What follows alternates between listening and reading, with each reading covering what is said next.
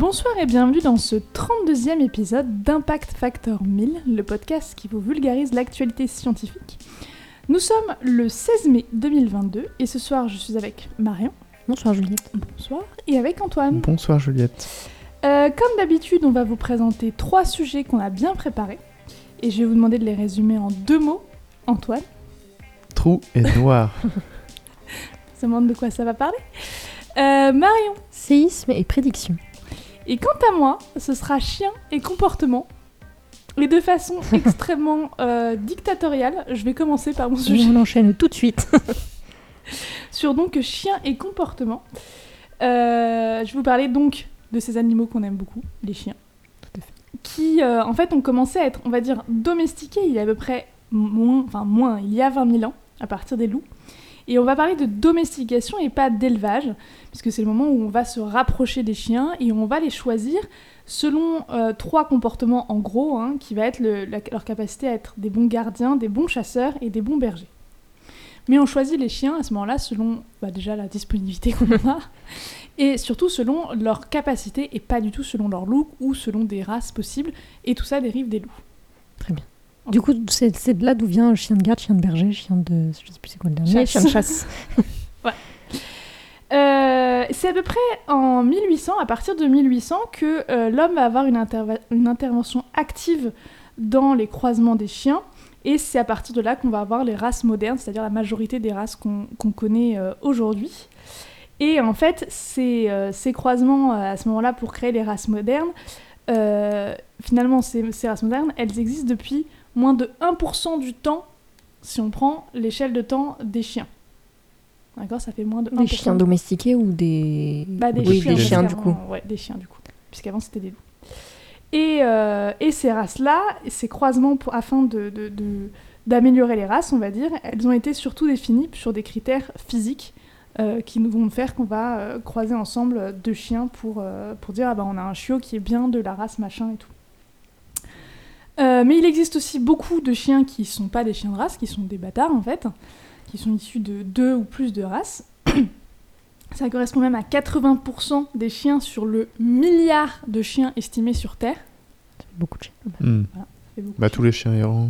voilà, c'est-à-dire qu'il y a effectivement on- euh, énormément de, de chiens errants.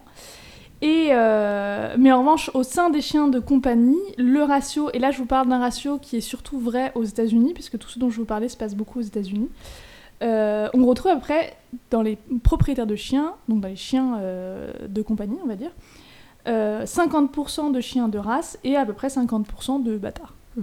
Voilà. Euh, Il y a une question, il y a quelque chose qu'on dit beaucoup, mais qui reste en réalité une question, une question que s'est posée Elinor K. Carlson, euh, qui est de savoir est-ce que la race d'un, chien euh, définit-elle réellement son comportement Est-elle réellement en lien avec son comportement ou pas? C'est quelque chose qu'on a Mm. tous entendu, qu'on, colporte tous, et finalement, est-ce que c'est vrai ou pas? Et pour répondre à cette question, euh, Elinor euh, K. Carlson et son équipe, qui est notamment, euh, composée de Kathleen Morrill, de Jessica Ekman et de Xu Li, je vais pas dire tous les auteurs, mais il y en a beaucoup, peuvent s'aider d'une superbe base de données, qui est la Darwin Arc, qui est donc une base de données qui est développée aux États-Unis depuis 2015. Et c'est une plateforme participative où les propriétaires de chiens et de chats peuvent s'inscrire et ils vont euh, pouvoir... euh, alors je crois qu'ils peuvent mettre des photos de leurs chiens, mais surtout ils vont répondre à euh, beaucoup de petits sondages sur le comportement, les habitudes de leurs chiens. Donc c'est à peu près une centaine de petits sondages de, de 10 questions. Et aussi, ils peuvent lier en plus à leur compte un, une étude génétique de leur chien, c'est-à-dire qu'ils peuvent envoyer, alors swab en français, Un prélèvement échantillon, un prélèvement, voilà, merci, euh, de, la, de, de la salive de leur chien, pour que, en plus de toutes ces données comportementales qu'ils reçoivent, ils aient aussi euh, des, données génétiques. Et donc c'est à partir de cette base de données qu'ils ont, fait, euh, ils ont fait leur travail. Euh, et ils ont utilisé, donc, pour euh, répondre à cette question, les sondages où on a à peu près 18 385 chiens qui sont, euh, enfin, comptes propriétaires qui, font, qui ont répondu aux questions. Et surtout, parmi ces 18 385, il y a des tests génétiques qui sont faits. Et là, on a une base de données de 2155 chiens.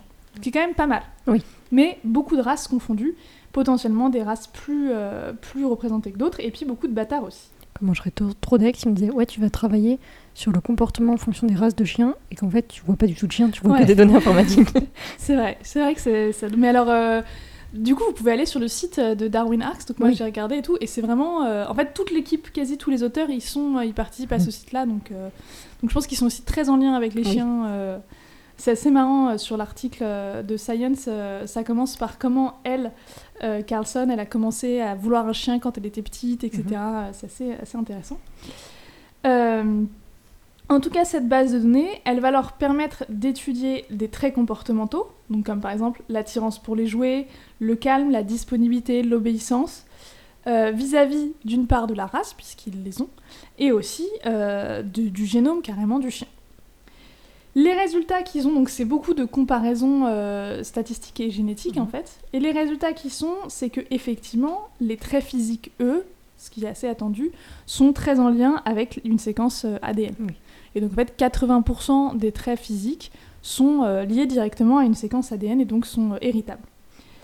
Euh, pour ce qui est des traits comportementaux, finalement, c'est beaucoup plus, c'est beaucoup plus flou. Euh, toute race confondue, il y a finalement pas beaucoup de, de liens entre, enfin il y a peu de liens entre les traits comportementaux et la génétique, mais ils ont quand même pu mettre en évidence 11 régions d'ADN qui sont associées de façon récurrente à des traits comportementaux, et notamment le fait de hurler, euh, ce qu'on appelle hurler à la mort, donc vraiment comme le loup quand il fait aouh, comme ça, et la sociabilité. Donc là, on est toute race confondue, il y a des traits génétiques qu'on retrouve euh, qui seraient liés vraiment à des, euh, à des traits comportementaux. Pour ce qui est des traits comportementaux euh, maintenant liés directement à la race, et bien finalement, c'est pas du tout si clair que ça, puisque on aura à peu près 9% euh, des traits comportementaux qu'on peut réellement lier à la race, et pas plus. Mhm. Donc, euh, donc euh, finalement, c'est assez, c'est assez peu lié à la race, et ce serait peut-être plus lié à l'environnement. Par exemple, ils parlent d'un trait comportemental qu'ils ont étudié, qui est le fait de tourner avant de, de faire son, sa crotte. et ben ils disent que ça, typiquement, ce serait lié à l'environnement. Et, pas, et en fait, que même il y a des chiens qui le font de temps en temps et ils le font pas du tout. Mais que, euh, en fait, sur les chiens qui le font toujours, bah, ça se trouve, c'est aussi parce qu'on les promène toujours au même endroit. Donc, euh, donc voilà. Que ça pourrait être aussi lié à l'âge. Par exemple, typiquement l'attirance pour les jouets. Mhm. Bah, le- la race qui est euh, le, plus, euh, le plus attirée par les jouets, c'est les bergers allemands. Mais en fait, la- le lien entre le fait d'être un jeune chien, toute race confondue, et l'attirance des jouets est beaucoup plus fort Ouais. que le fait d'être un, un berger allemand, tout âge confondu, et l'attirance pour les jouets. D'accord. C'est Mhm. clair Et il y a aussi peut-être un biais humain, puisque euh, bah, on est tellement conditionné par ces comportements liés à ces races que finalement on, on voit un peu ce qu'on veut, et aussi peut-être qu'on excuse un peu ce qu'on veut. Euh, par exemple, sur le fait des petits chiens, on a tous en- ce qu'on appelle vraiment communément Mhm. des roquets, on a tendance à dire qu'ils aboient plus et tout. Mais finalement, peut-être pas, peut-être juste qu'on a plus tendance à tolérer qu'un Ouais. petit chien aboie et qu'on va moins l'engueuler qu'un gros chien et donc il va moins apprendre à, à se taire. Donc voilà, l'étude est assez intéressante. Après, euh, tout n'est pas pris en compte. Euh, Il y, y a notamment une chose qui est intéressante qui est le fait que toutes les races n'ont pas le même âge. Mhm. Il y a des races qui sont beaucoup plus anciennes que d'autres. J'en avais déjà parlé dans un des, un des podcasts. Euh, et du coup, bah, peut-être que sur ces races les plus vieilles, la- la- le, le fait d'être de la même race ou le- la génétique euh, est plus important. Euh, peut-être aussi qu'au-delà de la race, il aurait été intéressant de séparer les chiens par leur euh, type de chien. Par exemple, les chiens euh, qui sont intéressants pour la truffe, comme les basséhounds Mm. ou les beagles, les chiens de sport, comme les spagnols ou les malinois, plutôt que par race. Et aussi, est-ce que ça pourrait jouer aussi le entre guillemets le nombre de croisements nécessaires pour arriver à cette race-là, ce qui rejoint un peu si c'est une race ancienne ou pas, j'imagine. Je pense pas que ça, il l'ait pris en compte parce que parce qu'on n'en sait rien. Oui. Ce qu'on sait, c'est que en fait, si ces races, elles sont, euh, elles apparaissent à peu près la majorité pour euh, depuis 1800. Mhm. On, on dit qu'en fait, depuis 1800, il y a une cinquantaine à 80 générations depuis Oui. 1800 à aujourd'hui. Mais le nombre de croisements, Mhm. je, je, je sais pas. En tout cas, a priori, et ça c'est une chose que, euh, enfin personnellement que j'ai toujours entendu et toujours dit, c'est que euh, il faut mieux choisir le chiot déjà par l'individu du chiot, par ses parents, que plutôt par la race. Oui. Donc voilà, moi c'était une chose que j'ai toujours entendue. Mm. 10% c'est la race, 20% c'est l'élevage, 30% c'est Mhm. les parents et 40% c'est le chiot. Voilà, moi je trouvais ça assez intéressant. Et, euh, mais je pense que ça va être dur à faire passer euh, au grand public. Mm. Euh, après, il y a aussi d'autres articles qui sont pas exactement dans le même, dans le même truc que, que cet article-là, mais cet article-là a quand même une- un gros avantage de pouvoir reposer sur une très très grosse plateforme. Ouais, faudrait trouver d'autres euh, moyens de, de vérifier l'info. Si, enfin, si ça devait être euh, Ouais, si ça partagé, etc. Enfin, Après, il y a un truc aussi, c'est que euh, tous les chiens n'ont pas la même force de mâchoire. Et du coup, bah, un accident avec un chien qui a une très grande force de mâchoire va être très vite très grave, alors qu'un accident avec un chien qui n'a pas une très grande force de mâchoire peut passer comme ano- anecdotique. Oui. Et du coup, ça peut être aussi un des biais qu'on Mhm. peut avoir dans, par exemple, des chiens, les races agressives. Euh, ça peut être ce biais. Oui, c'est des trucs qui sont tellement ancrés que Ouais, c'est compliqué. Mais de- c'est sûr que je pense que la, la puissance de mâchoire d'un Rottweiler, Oui, c'est pas la même que celle d'un chihuahua par exemple. Voilà, donc c'est sûr que Mhm. ben, même s'il y a autant de chihuahuas que. Imaginons qu'il y a autant de chihuahuas que de Rottweiler qui mordent, Mhm. bah, les accidents qui finissent à l'hôpital. euh, je- qui font parler, ce sera des Bah, Rottweilers. Voilà. Euh, donc voilà, c'est tout pour moi. Et je me tourne vers toi, Marion. Bonsoir. Bonsoir. Euh, Alors, tu vas nous parler de séisme et de prédiction. Tout à fait. J'ai une mémoire incroyable. Donc effectivement, je vais vous parler des séismes. Donc les séismes ou les tremblements de terre, ils sont causés par la libération brusque d'énergie qui est accumulée par le frottement des plaques tectoniques. Donc les plaques tectoniques, c'est ces grandes plaques qui constituent la- le- le- l'extérieur de la Terre, La croûte terrestre. Voilà, la croûte terrestre. Et bah, comme ça bouge un peu tout le temps, ça frotte entre, ça frotte entre elles, ça produit de l'énergie, et quand il y a trop d'énergie, bah, ça se libère d'un seul coup et ça fait un séisme. Et non des chocs à pic. Et non des chocs à pic. Sinon, on aurait beaucoup de chocs à pic. Et donc, ces, ces séismes, on peut les anticiper, anticiper grâce à deux types de prédictions. Donc, les premières, ce sont les prédictions à long terme, qui globalement vont permettre d'évaluer les, les risques sismiques et les zones à risque. Donc, ça va être euh, bah, une zone à risque, ça va être une zone qui est à la jonction entre deux plaques, tout simplement. Et ou par exemple, ça va être s'il n'y a pas eu de séisme depuis longtemps, on va considérer que c'est une zone qui est plus à risque, parce que ça veut dire qu'elle a accumulé plus Mhm. d'énergie et que du coup, elle est plus à risque d'avoir un gros séisme. Logique. Donc ça, ça permet pas de prédire avec précision quand va avoir lieu un séisme. Pour ça, il y a des prédictions qui sont à court et à moyen terme, et qui en gros vont regarder les événements qui sont précurseurs à un séisme. Et entre autres, ça va être ce qu'on appelle les ondes P. Alors, onde P, ça veut dire onde primaire, et donc cette énergie qui est libérée lors d'un séisme, c'est une, une énergie qui se propage sous forme d'ondes. Ces ondes, elles sont recueillies par des appareils qui sont des sismomètres, qui vont les enregistrer, et donc selon la fréquence et l'amplitude de ces ondes, on va pouvoir prédire les, sé- les séismes qui arrivent ainsi que leur magnitude. Donc la magnitude, c'est la force, entre guillemets, du, séisme, et elle est définie sur l'échelle de Richter.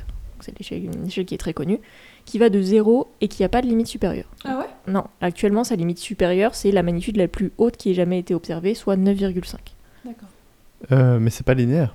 Non, c'est pas une échelle qui est linéaire, euh, et c'est- je crois que c'est une échelle qui n'a pas d'unité non plus. Donc en fait, c'est vraiment défini, c'est des tranches qui sont définies par le taux de dégâts, entre guillemets, que va faire le séisme. D'accord. Donc par exemple, pour vous donner une idée, les sismomètres, ils peuvent détecter des séismes à partir d'une magnitude de 2. Et nous, en tant qu'humains, on peut le ressentir à partir de 3. Et ensuite, donc plus on monte, plus c'est... euh, Ah ouais, donc fort. ça se trouve, on a déjà vécu des séismes, mais on n'en sait rien. Moi, moi j'ai déjà vécu un séisme, mais un petit. Genre, tu sens un petit peu, et Ah, t'es là, trop bien. ok. De toute façon, n'importe quel séisme qui arrive sur Terre, euh, normalement, il arrive jusqu'à nous. Et tu peux le, tu peux le sentir avec un Ouais. sismomètre, euh, même euh, en France. Même très long. Tu peux sentir un, un séisme Mhm. qui arrive au Japon. C'est ça, parce que les ondes, elles vont se propager. euh, C'est juste qu'arriver Mhm. ici, c'est très faible. Voilà. Ouais, oui, non, mais je veux dire, ouais, on n'a pas connu de notre truc où la tablette bouge, quoi. Donc le problème avec ces- cette, euh, cette mesure par les ondes, cette prédiction par les ondes P, c'est que les ondes P, elles ont une valeur maximale. Donc à partir d'une certaine magnitude, en fait, on peut plus différencier euh, une magnitude d'une autre. Et Par attends, exemple. juste les ondes P, du coup, elles arrivent avant le séisme? C'est ça, elles arrivent. En fait, c'est pas exactement qu'elles arrivent avant le séisme, c'est qu'elles vont être différentes de d'habitude. Elles vont avoir, si, je me souviens bien, vont- il va y avoir un ralentissement, puis une accélération des ondes P. D'accord. Mais, mais si elles servent juste à dire qu'il y a un séisme, on s'en fout qu'elles saturent au bout d'un moment? Bah, non, parce que en fait, la, la magnitude du séisme va être importante pour savoir quelles mesures tu vas prendre en termes d'évacuation, en termes de. Ah, ça veut dire qu'on le sait suffisamment avant pour envisager une Alors, évacuation? Ce qui s'y explique, c'est que on, peut- on va pas pouvoir forcément tout évacuer, mais une différence, ne serait-ce que de quelques minutes, ça peut changer beaucoup de choses en termes de, de, de pertes humaines, on va dire. Donc par exemple, un séisme d'une magnitude de 7,5, ce qui correspond à destruction moyenne à modérée sur une très large zone en fonction de la distance. Donc très large zone, c'est plus de 180 km autour. Ah ouais. Et euh, 9, c'est tout détruire sur une très vaste zone. Donc entre c'est un 7,5 et un 9, les ondes P, ça peut pas euh, le différencier parce qu'elles vont saturer, elles vont arriver Ouais. à un maximum. Et en plus, euh, comme les ondes P, ce sont des ondes, ce qu'on appelle des ondes élastiques, donc des ondes terrestres entre guillemets, elles sont relativement lentes. Donc euh, quand on a les signaux, parfois c'est déjà trop tard en fait. Ouais. Pour observer le changement qu'on doit observer, en Voilà. fait, il arrive très lentement. Il, arri- voilà, il arrive trop lentement. Cependant, en plus de ces ondes-là, un séisme, ça entraîne des micro-perturbations locales de la gravité terrestre. Ok. Et donc ça, euh, c'est des ondes qui vont se déplacer à la vitesse de la lumière. Ah, donc plus rapide. donc plus rapide. Donc ces, ces ondes, on appelle ça des PEGS, P-E-G-S pour Prompt Elastogravity Signals. Et des études théoriques en 2018 et en 2021, elles ont montré que donc théoriquement, ces perturbations, qu'on appelle des signaux d'élastogravité, pourraient être utilisées pour l'anticipation des séismes. J'aime bien ce mot, élastogravité. C'est assez stylé, l'élastogravité, j'aime bien aussi. Puis en plus, on a des capteurs euh, de gravité très précis, non Dans les satellites ou dans les. Alors, dans Des- les, des dans- capteurs d'élastogravité. dans les, dans les satellites peut-être, mais le problème, c'est, je vais, j'en viens justement, c'est que dans les sismomètres actuels, euh, ces, ces perturbations, elles sont tellement minimes qu'on les détecte pas beaucoup. D'accord. enfin très peu, voire pas du tout. Et euh, donc c'est voilà, donc en pratique c'est très difficile à, di- à détecter parce que leur amplitude elle est très très faible. Et en plus, euh, comme c'est aussi des ondes élastiques en fait qui vont se propager, elles ont tendance sur les sismomètres à s'annuler elles-mêmes. En fait, le signal Ah, d'avant et le signal d'après va s'annuler. d'accord. Ça, Donc- c'est pour les PEGs. Ouais, pour les PEGs. Donc c'est très difficile à, à- à détecter. Mais comme elles se propagent à la vitesse de la lumière et qu'en plus elles n'ont pas de maximum, elles, elles sont hyper intéressantes. Et donc compte, ce- compte tenu de ces difficultés, on considère que la détectabilité de ces signaux, elle peut se faire à partir des séismes à partir d'une magnitude de 8. D'accord. À partir partir. Jusqu'à? Non, à partir de 8. Du 8 et au-dessus. D'accord. Donc quand on, quand on mesure. euh, Ouais, en général, quand on c'est mesure, mauvais c'est que signe, c'est pas, c'est, pas bon signe. Après, pour l'instant, c'est pas mesuré. Et justement, dans cette étude qui, s'a- qui s'appelle Suivi instantané de la croissance d'un séisme grâce aux signaux d'élastogravité, qui a été publiée dans Nature le 11 mai dernier, donc Andrea Licciardi et Kevin Juel, deux euh, des- de l'université euh, du sud de la France, Allez. ont, euh, et donc leur équipe se sont intéressés à l'utilisation justement de ces outils. Et donc plus précisément, ils se sont intéressés au séisme Tohoku-oki, qui a eu lieu en 2011 au Japon, et qui est donc tristement célèbre pour le tsunami qui a, qui a été Ouais. euh, généré et la catastrophe nucléaire de Fukushima euh, qui, a- qui en a découlé. Et donc ce séisme, il avait une magnitude de 9, et euh, sur les outils classiques, il avait été prédit à 8,1. Ah oui, donc pas très bien prédit. quoi. Donc pas très bien prédit. Et donc ces, ces chercheurs, ils ont récupéré toutes les données qui ont été enregistrées par toutes les stations, il y en a énormément, toutes les stations sismiques qui sont présentes au Japon et aux alentours, donc il y en a quelques-unes en Chine, en Corée, etc. Donc ils ont récupéré toutes ces données, pas forcément que de ces séis- ce séisme-là, mais de plein de toutes les données sismiques euh, du coin. Je sais pas si. Enfin, t'auras probablement pas la réponse, mais des, des séismes euh, level 9, Mhm. il y en a eu plusieurs ou il y en a eu qu'un seul et c'est celui-ci? Alors le plus haut c'est 9,5 et ça a été, c'était au Chili en 1960. Et des 9, il y en a eu, je crois qu'il y en a, il y en a eu d'autres, mais très peu. Ok. Ok, d'accord, merci. Et euh, je crois qu'en en ce moment, au niveau de la faille euh, qui est euh, en Californie, euh, ils ont un peu peur qu'il y en ait des gros qui arrivent euh, prochainement, parce que ça fait longtemps justement qu'il n'y en a pas eu des gros, et qu'il y a beaucoup d'activités. Ah ouais. Et du coup, là, ils sont, ça fait quelques années déjà qu'ils sont en mode, euh, Ah, c'est peut-être un peu dangereux. voilà. Donc leur but, c'était d'entraîner leur algorithme, donc ils ont appelé PEGSNet, du coup. Donc ils avaient un algorithme qui voulait entraîner à partir de ces données pour reconnaître les signaux d'élastogravité, euh, mais compte tenu du fait qu'il y a peu de données parce qu'elles sont pas très, euh, pas très détectables à ce sujet précis, ils l'ont entraîné grâce à des données synthétiques. Donc ils les ont créées eux-mêmes. Et ils ont pris leur algorithme et ils l'ont confronté à ces données pour lui, lui apprendre à reconnaître des motifs qui correspondraient à des séismes, à des gros séismes du coup. Donc des séismes supérieurs à 8. Donc ici, je ne vais pas détailler, l'article il décrit un peu toute la méthodologie qu'ils ont utilisée pour générer leurs données, pour entraîner cet algorithme. Et euh, voilà. Et enfin, la dernière étape, c'était de confronter cet algorithme à ce qu'ils... En fait, ils ont généré un playback des données Ouais. du séisme de 2011 pour voir s'il pouvait le prédire, enfin s'il pouvait le prédire à quelle vitesse et euh, s'il pouvait le prédire, prédire sa magnitude. D'accord. Parce qu'en 2011, on est, on, du coup, évidemment, on enregistrait donc déjà les ondes PEGS. euh, Voilà, en fait, ça fait partie des données qui sont. En fait, ça, on a un sismomètre, ça va enregistrer un peu toutes les ondes qui arrivent autour. Et après, celles qui sont les plus détectables, c'est les ondes P euh, Ouais. et les ondes S qui sont du coup les ondes secondaires qui arrivent juste après les ondes P. Mais euh, ça va, en fait, ça va détecter toutes les ondes qui sont autour, dont les, euh, dont les PEGs quand on peut les détecter. Et là, ça pue du cul. Et euh, du coup, ils ont, ils ont confronté cet algorithme et ils ont pu voir que cet, cet algorithme peut être utilisé en temps réel pour surveiller euh, la progression de la rupture euh, rocheuse et donc la progression Ah, du séisme. C'est génial. Donc par comparaison, par rapport aux algorithmes classiques, ils ont regardé euh, donc la magnitude observée du séisme et en combien de temps on pouvait se rapprocher à une différence de 0,3 par rapport à cette magnitude. Donc par exemple là le séisme était à 9, en combien de temps on pouvait euh, l'algorithme pouvait prédire un- une magnitude de 8,7. Ah oui, d'accord, ok. Et donc cet algorithme euh, de PEGSNet, il peut euh, le, euh, le repérer en 55 secondes et les méthodes classiques 100 secondes. Et est-ce que ça donne une idée en temps de avant? De combien de temps on a avant que le séisme arrive euh, Euh, ça, je sais pas. J'ai pas, j'ai pas trouvé cette information-là. Mais ouais, comme ils disent, en mais fait, c'est on, que c'est diminue de moitié. quoi. voilà, on diminue de moitié et que pour ce genre d'événement, c'est hyper important. Ouais. Enfin, c'est quelques minutes qui peuvent changer énormément. Ouais. Et, euh, et en plus, comme c'est juste un, juste entre guillemets, un algorithme, il n'y a pas besoin de nouveaux équipements ou de nouveaux Ouais. sismomètres, en tout cas au Japon, parce qu'il faut avoir quand même un équipement qui est capable d'intégrer de nouveaux algorithmes.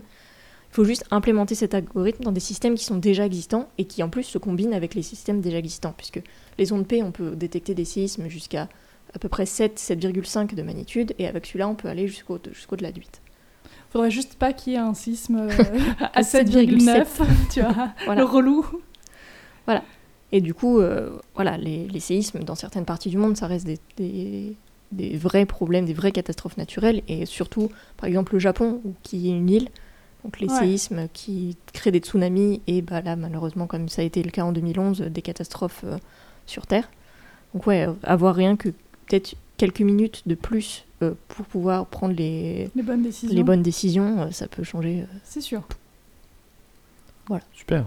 Ok, bah c'est plutôt une bonne nouvelle, même si je sais pas si nous, nous on vivra vraiment un séisme un jour de notre vie. Je crois que nous, on n'est pas sur des plaques. Enfin, on n'est pas. à- on est assez loin de jonction vraiment de plaques. Je crois que la plus proche, elle est dans l'Atlantique. Je crois que c'est des plaques qui sont pas hyper actives par rapport à celle qui est en, Au Japon. au Japon ou euh, sur la côte ouest des, des États-Unis. Tant mieux pour nous. Antoine, Oui. tu vas nous parler de Alors mes deux mots sont trou, Trou et et, noir. noir. De quoi pourrais-je parler? Une machine à Euh, café Senseo? Non. non, je vais parler de trou noir. Oh mon dieu Puisque euh, le 12 mai dernier, vous n'êtes pas sans savoir qu'une équipe internationale de chercheurs a présenté ses résultats euh, lors de sept conférences de presse simultanées à 13h dans les plus grands instituts d'astronomie mondiaux, À 13h de, de où? De GMT. D'accord. Déjà, comment tu fais sept conférences Bah, de presse en en, même temps? Bah, c'était sur internet et c'était pour parler dans toutes les langues. Bon, c'était globalement pour marquer le coup parce que c'était une nouvelle assez importante. Euh, et en gros, le principal résultat, ça peut être un peu décevant quand, on connaît pas trop le domaine, c'est euh, une image d'un disque de lumière euh, qui ressemble un peu à un donut et qui est assez flou. Ouais, c'est un donut un peu, Voilà. un peu chelou. Un peu orange, si vous avez déjà, si vous avez vu, mettez sur internet ou sur Twitter ou sur Facebook et que vous avez vu un donut comme ça, et ben c'était ça. Difforme, c'était celui-ci. Je dis ça parce qu'il y, a eu- il y a eu beaucoup, beaucoup de, Ouais. de, Ouais, ouais. de news euh, à ce sujet-là. Et, euh, et en gros, ça, c'est une image du trou noir euh, Sagittarius A étoile. donc, il y a des noms un peu étonnants en astronomie. Et euh, donc, je vais vous expliquer un petit peu ce que c'est que ce trou noir. En gros, ce qu'on savait déjà avant cette découverte, c'est que le centre de la Voie lactée, donc, qui est notre galaxie, est très actif.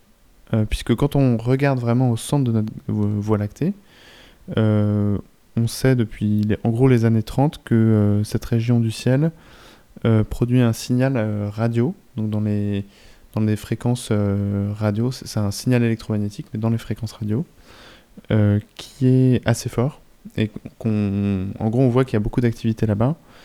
Et surtout, au fur et à mesure que la technologie et l'astronomie sont améliorées, on a pu faire des images de plus en plus précises euh, dans différentes couleurs, donc euh, en infrarouge, mais aussi en radio. En, en fait, en, en astronomie, on utilise plusieurs, euh, plusieurs couleurs pour imager les, les, éléments, les étoiles, etc. du coup, quoi Ça sert à quoi d'avoir plusieurs couleurs? Parce que c'est pas Bah, en les mêmes fait, éléments qui Par moment, tu, peux, tu peux imager certaines choses avec une, une- en infrarouge, par Mhm. exemple, et ne, ne pas voir la même chose en, en ondes radio. Donc, tu as besoin. C'est toujours in- intéressant d'avoir des images complémentaires dans Mhm. différentes longueurs d'onde pour, euh, pour être sûr de ce que tu vois. Ouais, quand on dit longueur, quand on dit couleur, en réalité, on pense longueur d'onde. Voilà, c'est ça. Les différentes longueurs d'onde, pour nous, dans notre système visuel, vont se traduire par différentes couleurs. Mais on parle Voilà. évidemment de longueur d'onde. Mais tout ça, c'est la même d'où le chose. fait qu'on parle d'onde radio. De... Voilà. À chaque fois, c'est des ondes électromagnétiques. Et parmi les ondes électromagnétiques, magnétiques, il y a du visible qui fait qu'on voit les étoiles avec nos yeux. Il y a aussi beaucoup d'autres euh, rayonnements invisibles. Et donc, euh, donc on voyait qu'il se passait des choses, et puis on voyait aussi des étoiles aller très très vite, euh, mais vraiment à des vitesses extrêmement élevées. Et, et donc en gros, c'était plusieurs, en gros tout ça, c'était plusieurs preuves indirectes que au centre de notre galaxie, il y avait un trou noir qui mesurait en gros 120 unités astronomiques, donc c'est 120 fois la distance Terre-Soleil. Oui. Donc c'est grand, Mhm. mais en même temps c'est très petit. Ah, parce qu'à l'échelle, je me rends pas compte à l'échelle de, de l'espace, du coup. euh, Bah c'est très Ça fait petit. combien de fois notre appartement, par exemple ah, Parce que la distance Terre-Soleil, finalement, à l'échelle, même à l'échelle de la galaxie, elle est pas si grande. ah bah non, c'est minuscule. hein. La, distance Terre-Soleil pour le- la galaxie, c'est vraiment un truc... euh, c'est ridicule quoi, c'est une distance... Il faut voir que la, la- no- notre, notre galaxie, comme toutes les autres Mhm. galaxies, c'est des distances, alors je l'ai plus en tête, mais c'est... c'est- Il y, a des- il y a des centaines de milliards de, de systèmes solaires à l'intérieur. D'accord. Donc 120 unités ast- astronomiques, c'est ça que tu as dit? Donc 120 unités ast- astronomiques de, de diamètre, donc c'est c'est quand même tout petit à l'échelle de la galaxie. Et en revanche, euh, qui euh, pèse euh, autour de 4 millions de fois la masse du Soleil. On pèse dans le game. Quoi. Donc On- Je suppose que tu vas pas nous expliquer comment on arrive à peser un truc. On le met sur une balance. bah en fait, en observant, c'est, je crois que c'est assez simple pour le coup, c'est en observant le mouvement des étoiles autour, tu peux en déduire, Ah oui, la gravité Ah bah, et du coup le à poids. partir de leur vitesse, euh, tu peux en déduire le poids de ce qui les attire et, et ce qui leur donne cette ouais. orbite. Ouais, ok. Ok, je valide. Donc en gros, ça c'est un trou noir. Je préfère juste l'hypothèse de l'énorme balance. Non, mais en gros, quand tu, quand tu concentres autant de masse dans un volume petit, ça fait, ça fait un trou noir. C'est ce qui se passe quand, en gros, une, une- étoile arrive à la fin de sa vie, explose en supernova, et que une partie de sa matière se reconcentre dans un point très petit. Et un trou noir, c'est un, un élément très, très spécial dans l'espace, puisque ça, hum, c'est très très dense, et donc du coup, ça, ça génère beaucoup de force de, de gravité. Donc euh, on, on sait que la gravité, ça dépend de la, de la masse. Donc plus il y a de masse, plus on est attiré vers cette masse. Et ça attire tellement euh, son environnement que, euh, que même la, la lumière est attirée par le trou noir. C'est pour ça Mhm. qu'on appelle ça un trou noir. C'est que quand on, quand on regarde un trou noir, bah, aucun, au- aucune lumière ne peut venir de, ce- de cet Mhm. endroit puisque euh, la lumière qui aurait été produite est forcément attirée par le trou noir. Moi, je vais dire un truc, et je pense que beaucoup de gens qui connaissent un petit peu la physique, euh, un photon, ça n'a pas de poids normalement. Un photon, ça n'a pas de poids, mais en fait, euh, il faut voir ça dans la, dans la fameuse théorie de la relativité générale euh, formulée par Einstein. Euh, c'est alors, bon, je comprends rien à tout ça. J'ai eu des cours, mais je... en gros, euh, ça, ça va plus loin que juste euh, attirer des objets. Ça déforme l'espace-temps. Et donc la lumière, faut, faut, faut- faudrait un dessin, mais la lumière, elle, euh, elle a tendance à tomber dans le trou noir. Et pour elle, c'est le chemin le plus court, en fait. Donc c'est pas trop une question de poids, c'est une question de, de, de déformation de son de son l'endroit où elle évolue en fait.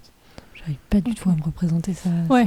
Mais du Ah, coup, on fait, est c'est- d'accord qu'un très photon, ça n'a pas de poids. Ça a pas de poids non, Mhm. mais mais euh, c'est- du coup euh, il se passe des choses très bizarres. Par exemple, le, le temps est étiré Mhm. et plus tu te rapproches du, du, du trou noir, plus il est étiré. Au bout d'un moment, il est étiré à l'infini, donc euh, le temps ne passe. Enfin, D'accord. ça devient. euh, en gros, c'est une singularité en physique et c'est, il y a des choses qu'on sait, il y a plein de choses qu'on sait pas à propos des trous noirs. Ouais. Tu m'étonnes qu'ils peuvent faire ce qu'ils veulent dans Doctor Who finalement. Parce que quelque Un part, petit trou un noir et endroit ou un autre, ça doit être vrai, donc allez-y, faites-vous plaisir. Et j'ai juste une autre question. Les, les, les objets, du coup, qui tombent, comme tu dis, dans le trou noir, qu'est-ce qui se passe? Est-ce que ça, ça contribue à sa densité ou est-ce que Ouais. ça...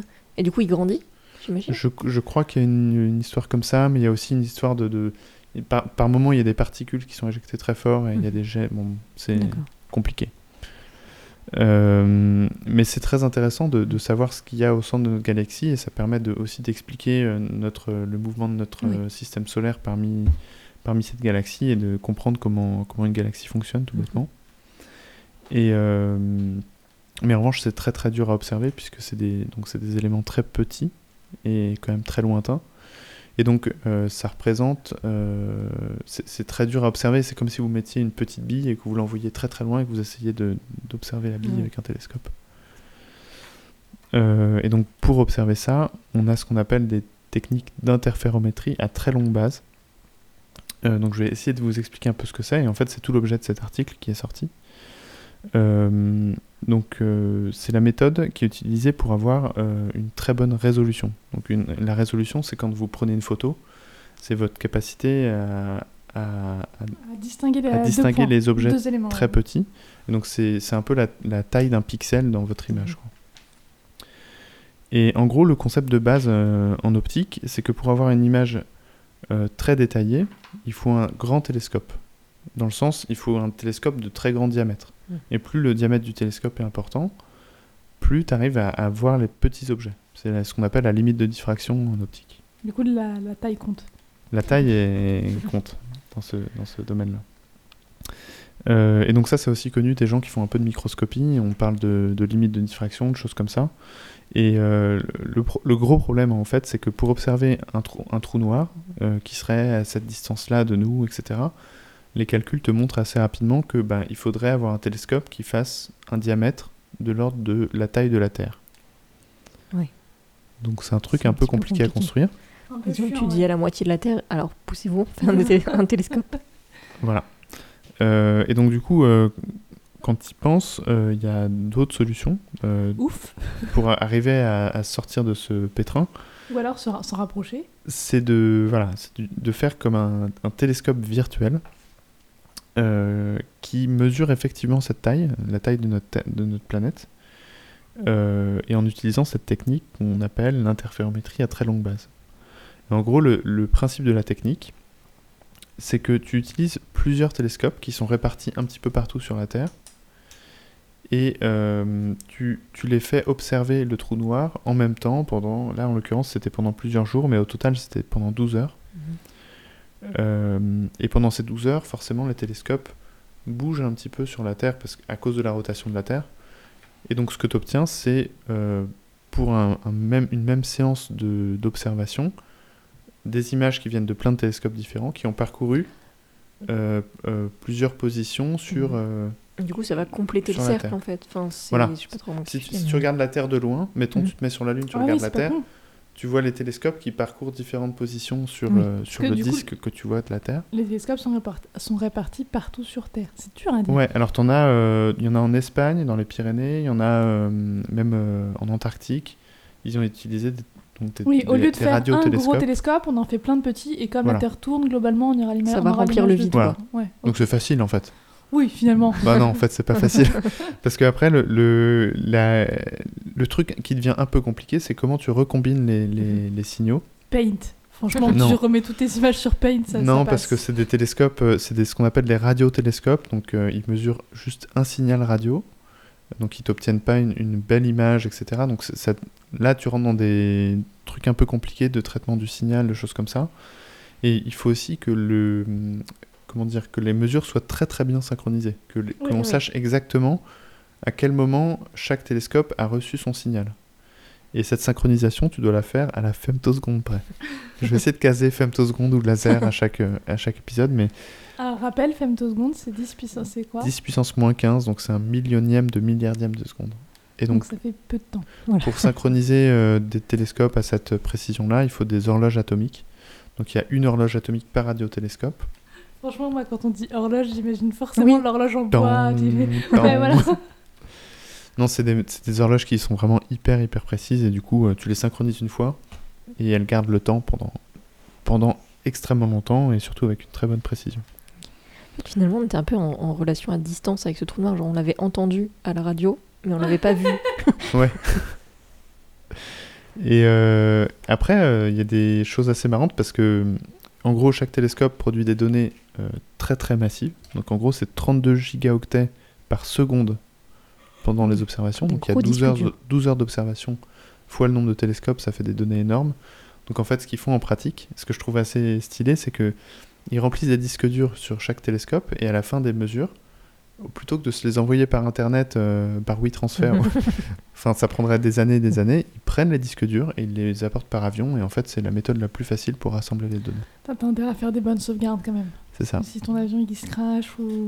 t'es un peu Mais ça, ça, a- ça a plutôt bien marché. Et donc après, il y a plein d'algos euh, de traitement du signal, de filtrage, de recombinaison qui sont, qui sont euh, utilisés pour fabriquer cette image. Donc, là, ce serait beaucoup trop long de- d'essayer d'expliquer ça.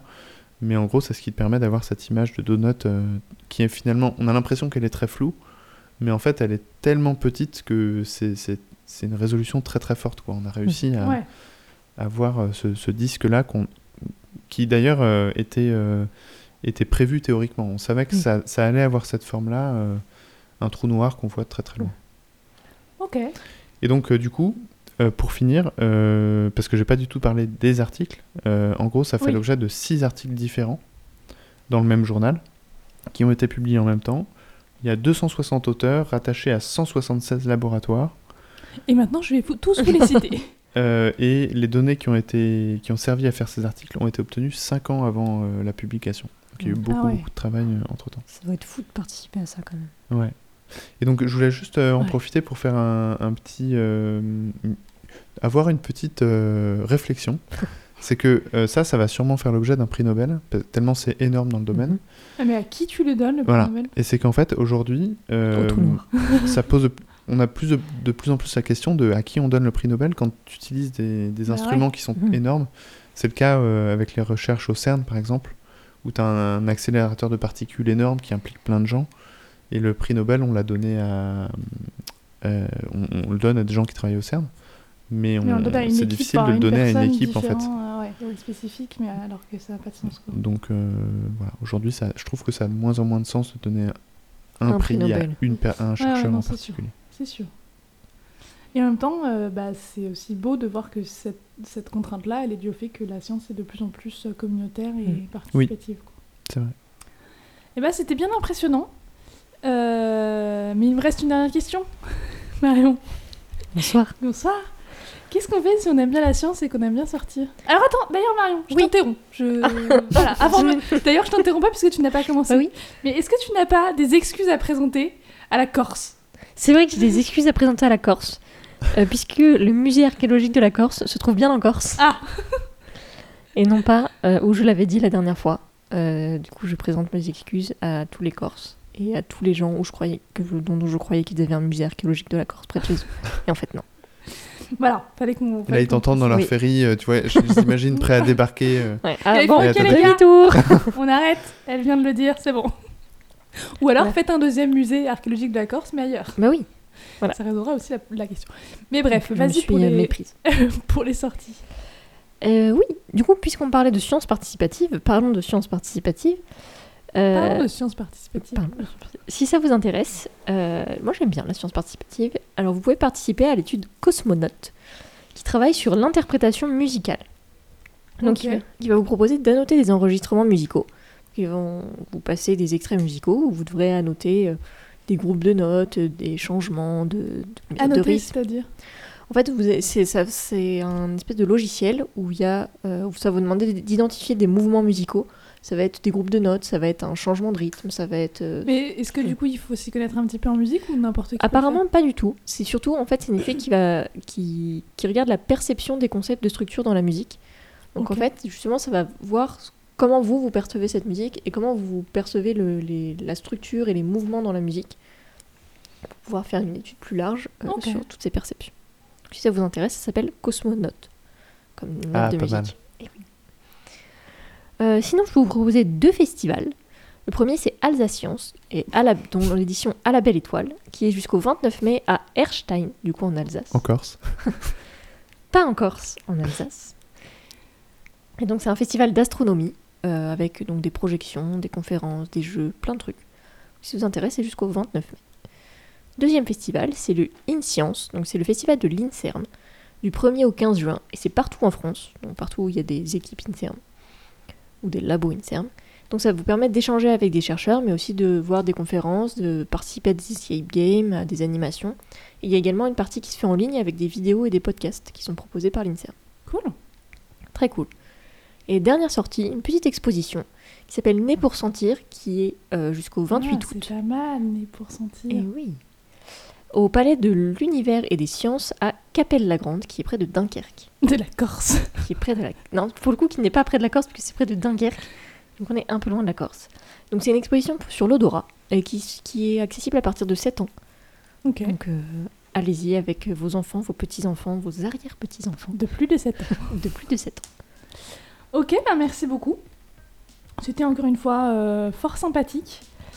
Euh, eh bien, comme d'habitude, les sources de tous les sujets dont nous, vous avons parlé euh, sont sur la description du podcast, que vous pouvez retrouver normalement sur quasi toutes les plateformes. Euh, si, si vous ne nous trouvez pas sur la plateforme de votre choix, dites-le nous, n'hésitez pas à nous le dire. Vous pouvez notamment nous le dire via Twitter sur notre compte IMPF1000. Et on rappelle aussi que maintenant vous pouvez nous retrouver sur la web radio universitaire 100 pour science, euh, sur laquelle nous sommes diffusés euh, plusieurs fois par semaine. Et en fait là ils rediffusent les, euh, les premiers épisodes. Donc il y aura pas, vous n'allez pas euh, entendre plusieurs fois le même épisode. Enfin, entre celui-ci et celui que vous allez entendre, Mm. c'est ça je voulais dire. Voilà. C'est Ouais. bon C'était pas facile, mais j'ai processé le... Ouais. Euh, C'était le 32e épisode d'Impact Factor 1000. On espère que ça vous a plu et on se retrouve dans deux semaines.